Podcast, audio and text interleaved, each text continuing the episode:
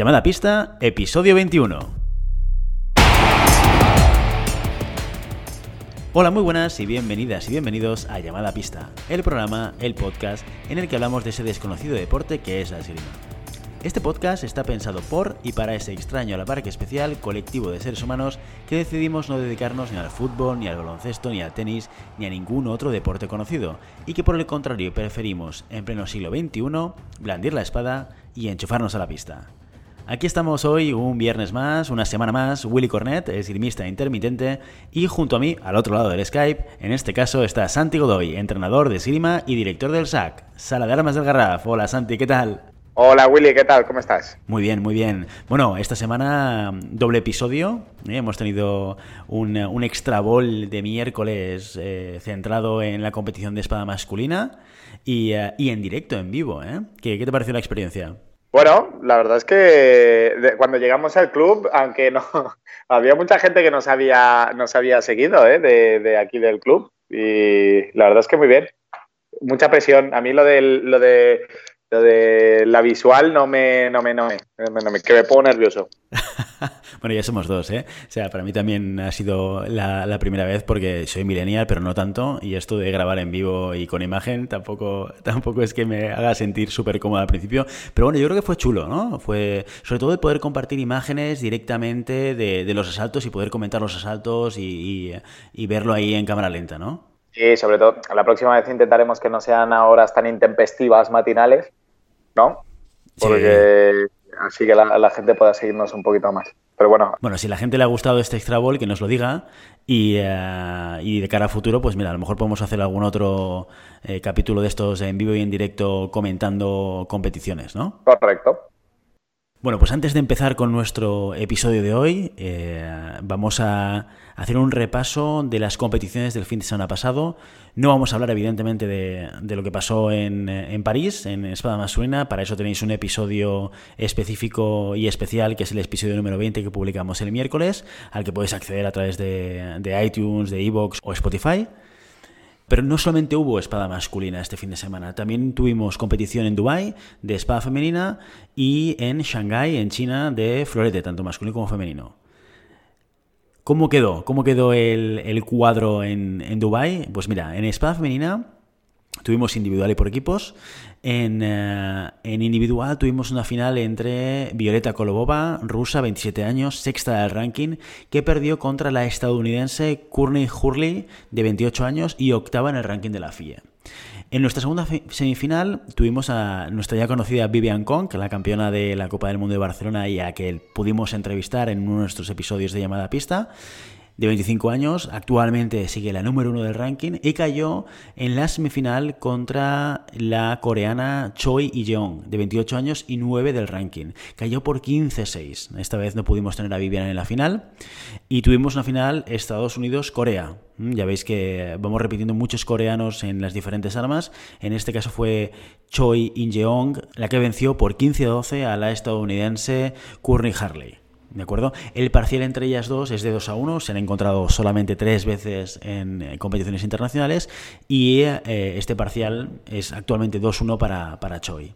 Tuvimos ocho españolas en la competición de Dubai, el, a destacar pues, las posiciones 77 de Sofía Cisneros, la 126 de Alejandra Cisneros, la 136 para Sara Fernández Calleja, la 172 para Dora Quiscapusi, la 174 para Macarena Centenera, la 213 para Inés García Rodríguez, la 223 para Nayara Aldana y la 231 para María Mateos.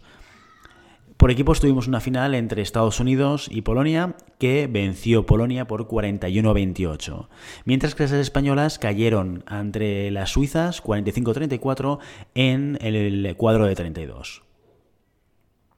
Ese mismo fin de semana tuvimos competición en Shanghái, en China, de florete femenino y masculino, individual, no hubo competición por equipos. Y en el cuadro femenino, pues tuvimos una primera semifinal con la rusa Inna Deriglasova, 29 años, segunda del ranking, que venció a la italiana Ariana Errigo, 15-10. Ariana, una tiradora de 30 años y la número 3 del ranking. En la segunda semifinal tuvimos semifinal Estados Unidos-Italia, eh, en la cual se cruzó Lee Kiefer y Alice Volpi. Y en la que ganó Alice Volpi por 15 a 9. O sea que repetimos final entre Italia y Rusia, repetimos final entre Globa y Volpi, la 1 y la 2 del ranking. Fijémonos que en estas semifinales hemos tenido a la 1, a la 2, a la 3 y a la 4 del ranking de, la FIA, cosa que no es habitual encontrar en otras armas, pero que además aquí vamos replicando no ese, ese cuadro de las cuatro primeras del ranking, pero sí que es cierto que ya hemos visto desde enero en por lo menos dos, tres competiciones una final entre Volpi y Delisa Globa. En este caso, lo que ocurrió en Shanghái fue que Delisa Globa se volvió a imponer a Alice Volpi, a la italiana, por 15-10. Y ese parcial bastante aplastante que actualmente tiene la rusa sobre la italiana de 11 a 2. Veremos a ver cómo esto repercute en las clasificaciones y sobre todo de cara a las Olimpiadas en las cuales probablemente pues tanto Volpi como Deriza Globa tengan una, una actuación muy muy relevante. A nivel de españolas, pues mira, eh, eh, hace unos días eh, Juan Santamaría nos comentaba sobre María Mariño, que tuvo una espectacular, un espectacular resultado en Shanghái, ocupando el puesto 25. Hizo cuadro de 32, así que muchas felicidades para María Mariño, para seguirla, para seguir sus, resultados. Y, y, con ella también estuvo tres españolas más. María Teresa Díaz, que quedó la 107, Bárbara Ojeda la 113 y Andrea Bretó la 118. En la competición masculina de Shanghái tuvimos una primera semifinal entre Estados Unidos y Rusia, entre Itkin Nick y Safin Timur. Eh, Itkin de 19 años, ojo con, este tirador muy joven que se cuela en esas semifinales en un Grand Prix. Eh, y que está el 17 del ranking. Pues venció 15-7 al tirador ruso de 26 años, que está 13 del ranking de la FIA. En la segunda semifinal tuvimos a un hongkonés, a Choi Jung-jin Riang, 21 años, 28 del ranking de la FIA, que cayó contra el italiano Alessio Bocconi por 15-11. Eh, Alessio, un italiano de 29 años y el que está actualmente ocupando la primera plaza del ranking de la FIA. Por tanto, tuvimos final Estados Unidos-Italia con una ajustada victoria 15-14 de Focconi del italiano. El parcial, pues, entre estos dos tiradores es de 3 a 1 para Foconi. Se han encontrado cuatro veces, por tanto, en competición internacional. Y es la tercera victoria de Foconi contra el, el estadounidense Itkin. Españoles, pues evidentemente tuvimos aquí a Carlos Llavador, a, la promesa del florete masculino español, que cayó en el cuadro de 64 ocupando la posición 35 y, eh, y al que le deseamos muchísimos éxitos en las próximas competiciones y en las que seguro su resultado será mucho mejor que este. Perfecto. Pues hoy, hoy tenemos un capítulo, un capítulo muy, muy especial, como digo siempre. Pero ¿por qué es especial hoy? Porque vamos a hablar de, de ciencia de la esgrima. Hablábamos, invitábamos hace unas semanas a Xavi Iglesias a estar con nosotros y hablar de esgrima en general.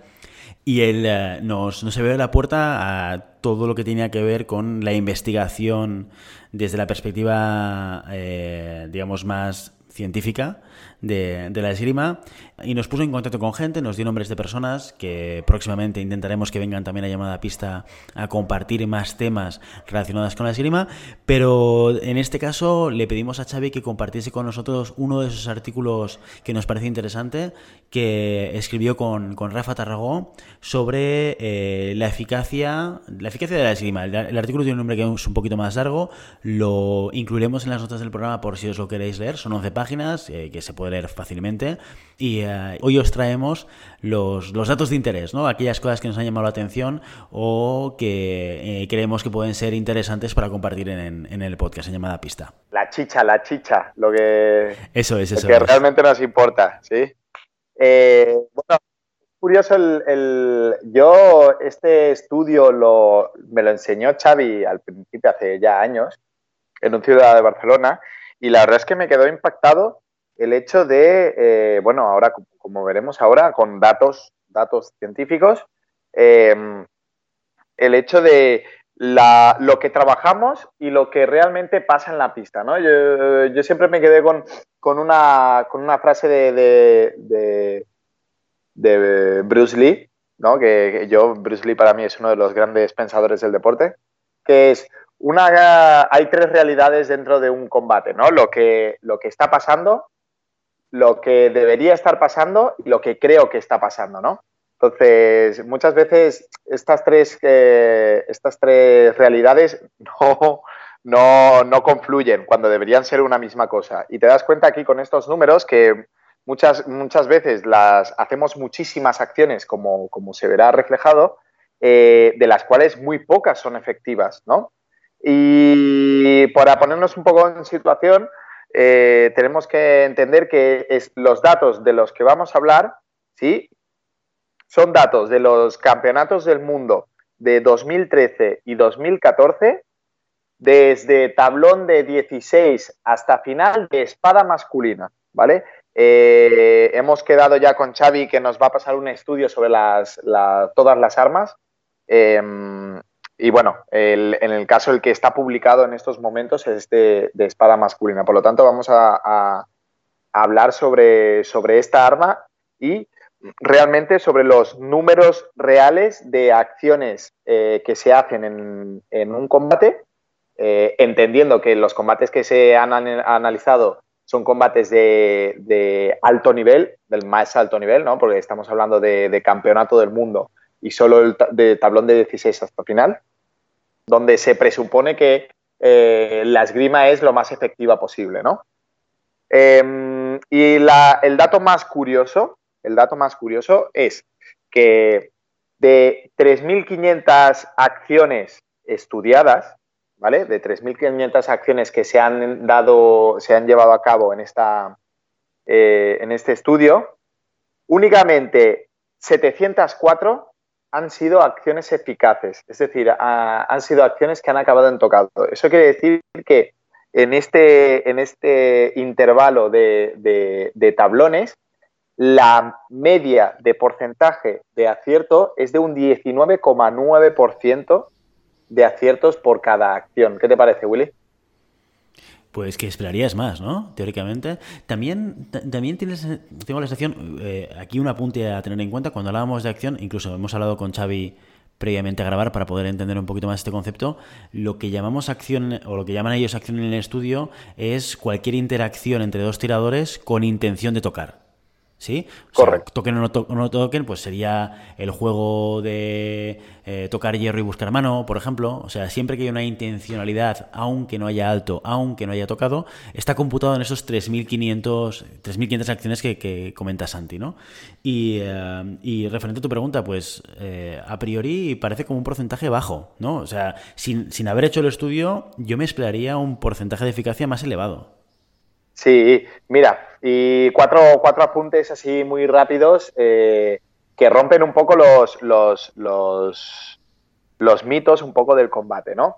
Eh, de estas acciones, sí, eh, divisiones tácticas de acciones contraofensivas, ofensivas y defensivas, nos, nos encontramos que de estas 3.000 acciones, 780 han sido contraofensivas 1.500 han sido ofensivas y 1.170 han sido defensivas. Eh, esto mm, te da a entender que eh, en un combate siempre se ataca mucho más que se defiende, cuando por, norma general siempre decimos que quien ataca es quien corre el, mayor riesgo, ¿no? que atacar siempre conlleva un riesgo. Pero estos números nos dicen que eh, se ataca mucho más que se defiende. ¿No? Entendiendo que la contraofensiva no entra dentro de, las acciones defensivas, sino que entran dentro de la familia de las contras. Pero, sin embargo, eh, de estas 700 acciones contraofensivas, eh, la eficacia ¿sí? es de un 33%. Eh, una cosa, eh, explícanos la acción contraofensiva para aquellos que, tengan dudas de diferenciar, porque ofensiva parece como muy claro de entender, defensiva a lo mejor también, pero explícanos un poco más, la acción contraofensiva, ¿qué, qué tipo de acción es? Acción contraofensiva es toda acción de eh, tocar en primera intención sobre una acción ofensiva rival. Es decir, una contraofensiva es toda acción que se hace sobre una acción rival, ¿vale? Con intención de tocado. Eh, para muy, muy a, grandes rasgos y que se entienda rápidamente, si una defensiva siempre tiene dos tiempos, el primer tiempo eh, es evitar el tocado y el segundo tiempo es el tiempo de respuesta que se llama, ¿vale? La contraofensiva busca tocar en el mismo tiempo de ejecución del ataque. Es decir, la, la contraofensiva siempre es en un tiempo. sobre un tiempo del ataque. ¿Vale? Ponos algún ejemplo, ponos un par de ejemplos para que lo visualicemos. Vale, el, ejemplo más tonto sería ataque contra ataque, ¿no? Es de sobre una acción en fondo directo de, un rival, yo estiro el brazo y toco, por ejemplo, una avanzada. Esto sería un contraataque, un arresto, que, lo llaman. Em, eh, por ejemplo, sobre una acción, em, sobre un ataque sobre la preparación, sería una, una, contra, una acción contraofensiva. Es decir, todo lo que se haga sobre una acción entrando del rival. ¿sí? Em, yo tengo entendido, porque esto después hay diferentes escuelas que no, no, lo, no, lo, no lo miden igual, la contraofensiva o la contra, que llaman los húngaros, es toda acción eh, de tocado sobre una acción de cierre de distancia del otro, ya sea una marcha, ya sea un ataque, es decir, sobre cualquier acción que cierre la distancia del, rival. ¿sí? Entonces, un ataque sobre la preparación sería la contra, eh, un contraataque sería también a la contra, ¿sí? es decir, todo lo que sea tocar sobre un, cierre de la distancia del, del rival. De acuerdo, de acuerdo. Entonces comentabas esa efectividad. O sea, por un lado nos decías que la mayor parte de las acciones analizadas en este estudio dan que sobre todo hay más acciones ofensivas que contraofensivas y defensivas, pero un dato curioso era la efectividad. Una tercera parte más, sí, una tercera parte de, los, de las acciones contraofensivas tocan. Sí, eh, un 20% de las ofensivas tocan, pero lo curioso es que solo un 8%, un 8,5% para ser eh, exactos, de las 1.170 que se estudiaron, solo 100 acciones fueron eh, efectivas, es decir, un 8,5% de efectividad en las acciones defensivas, que también es un dato, un dato bastante curioso, ¿no? Porque eh, precisamente estás diciendo que la, acción defensiva, la acción que arriesga menos, es la que menos efectiva es. Claro, pero mira, y ahora estoy hablando por hablar, ¿eh? porque habría que analizar estos asaltos, ¿no? Pero podría ir en relación a quién lleva de alguna manera la iniciativa en el asalto. Cuando tú tienes, la, cuando tienes una acción ofensiva, de alguna manera tú estás jugando con la distancia, o sea, tienes la intención y la iniciativa, no, no, la iniciativa en concepto de convención, ¿eh? pero la iniciativa en el concepto de lo que estás haciendo en el asalto, ¿no? Si yo hago una acción ofensiva, normalmente voy a estar activo en el asalto, activo en la pista para hacer mi acción. Cuando yo hago una acción contraofensiva, muchas veces también, porque estoy provocando, estoy esperando a que el otro salga para yo colocar mi contraofensiva, ¿no? Entonces a lo mejor también se, tiene que ver con, ese momento de yo mantengo o no la iniciativa en el asalto o estoy activamente trabajando el asalto cuando sucede la acción. No lo sé, ¿eh? podría ser que, que fuese una de las cosas, ¿no? La defensiva, por norma general, no debería ser así, pero la, defensiva como norma general es una acción eh, pasiva. ¿Qué quiere decir? Eh, la ofensiva es activa, ¿no? Es tomar la, tomar la iniciativa. La contraofensiva se podría determinar como proactiva. Lo que busca es robar la iniciativa del que ataca. Y la defensiva simplemente está esperando a que llegue el ataque, ¿no? Cuando en principio siempre te dicen que tú tienes que llevar la iniciativa, tanto en el ataque como en la defensa, ¿no? Pero por concepto general, una defensiva, cuando tú, cuando tú vas a parar, estás esperando a que el otro ataque, ¿no? Pues por lo tanto, eso ya te coloca un paso por detrás de la iniciativa de, la acción. Si el rival eh, está en una acción, eh, está en una distancia correcta y en un momento correcto, será muy difícil que pueda, que esa defensiva sea efectiva eh, simplemente porque ha ganado el tiempo. ¿sí?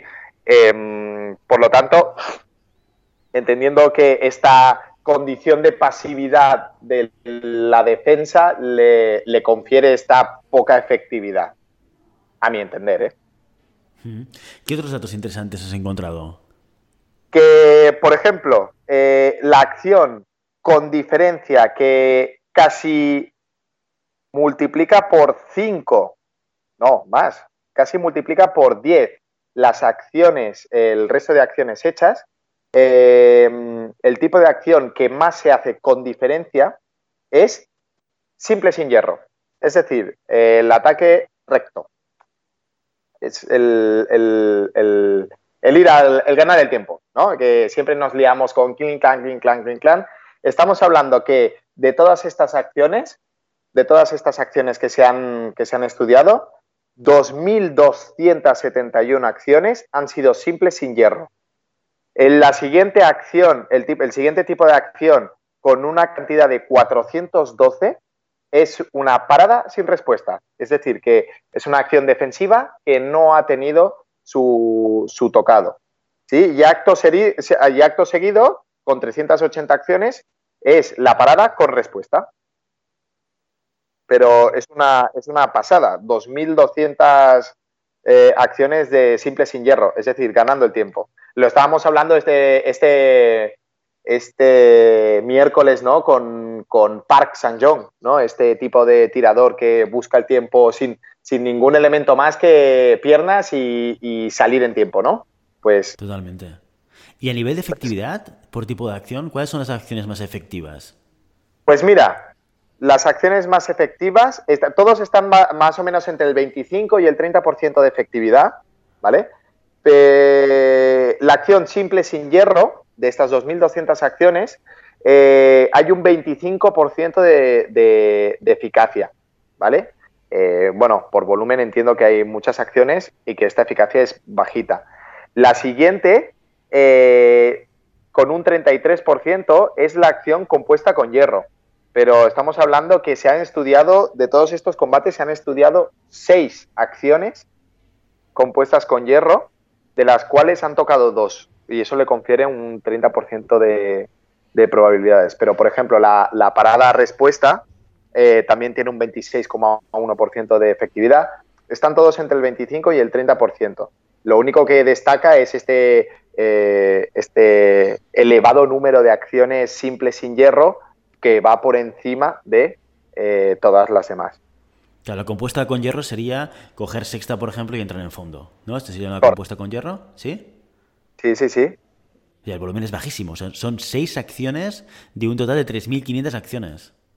Una compuesta con hierro sería una parada doble, por ejemplo. Es una, parada doble.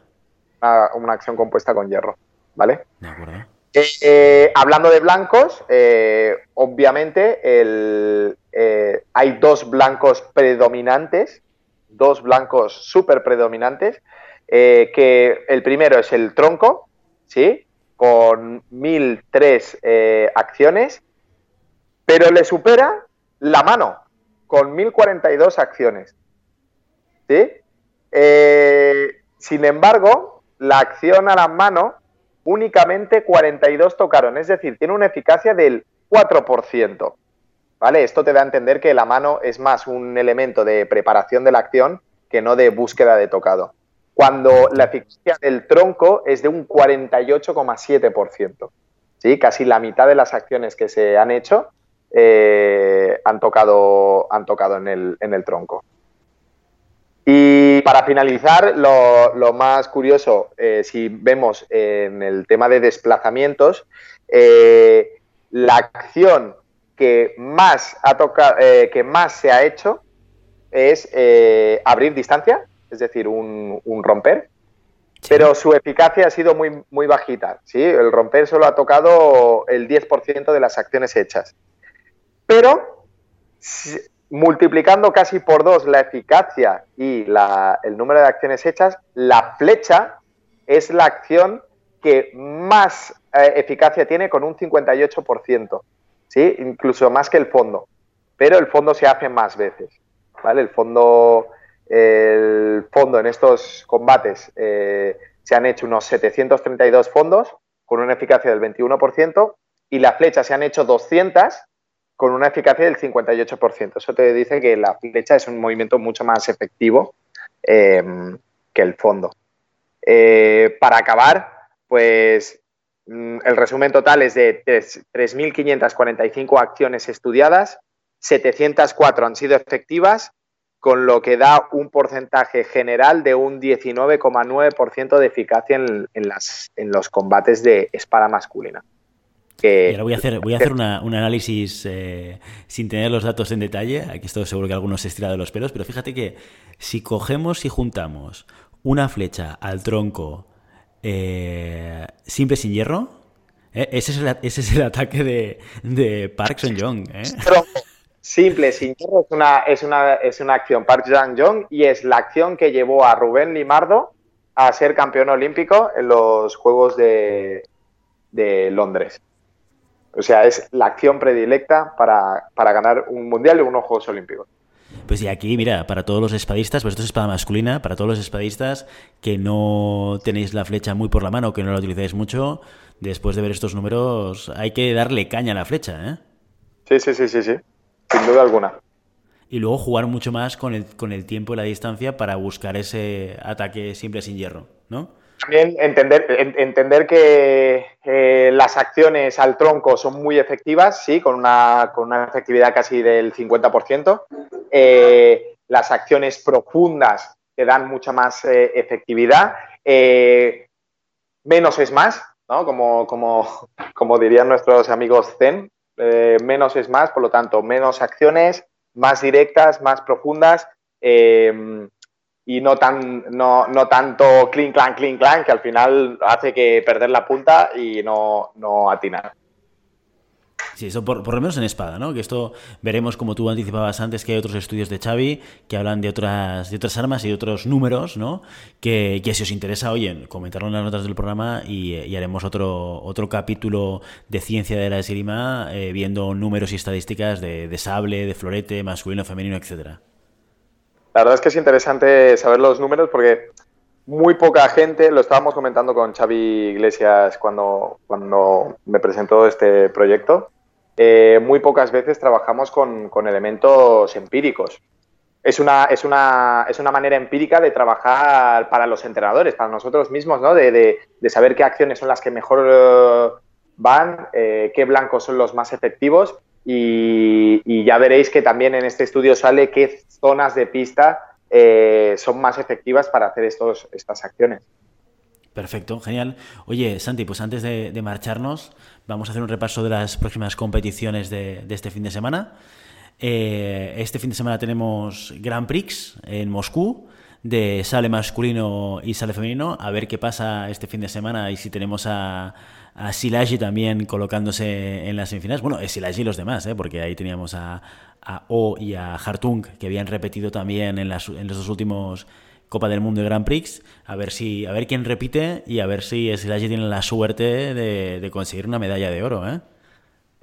A ver, a ver, a ver, ya...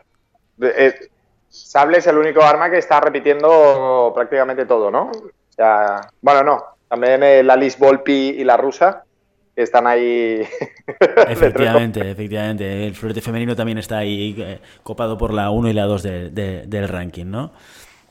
Perfecto, pues esto es lo que tenemos este fin de semana. Sable, vamos a seguirlo. Eh, en principio es eh, Grand Prix y por tanto lo podréis seguir por streaming. Y, eh, y, la semana que viene comentamos. Y hasta aquí nuestro episodio de hoy. Como siempre, queremos invitaros a que os pongáis en contacto con nosotros y nos deis vuestra opinión o nos digáis si queréis que hablemos de algún tema concreto o si tenéis alguna pregunta. Lo podéis hacer en llamadapista.com barra contacto o a través de las redes sociales. Y si el contenido de este podcast os gusta, no os olvidéis suscribiros, compartir este episodio en cualquier red social o darnos y darnos 5 estrellas en iTunes y comentar lo que queráis tanto en iVoox como en Spotify. Muchas gracias por todo, por vuestro tiempo, por vuestra atención y por vuestro interés en este maravilloso deporte que es la esgrima. Nos escuchamos la semana que viene. Hasta entonces. Adiós.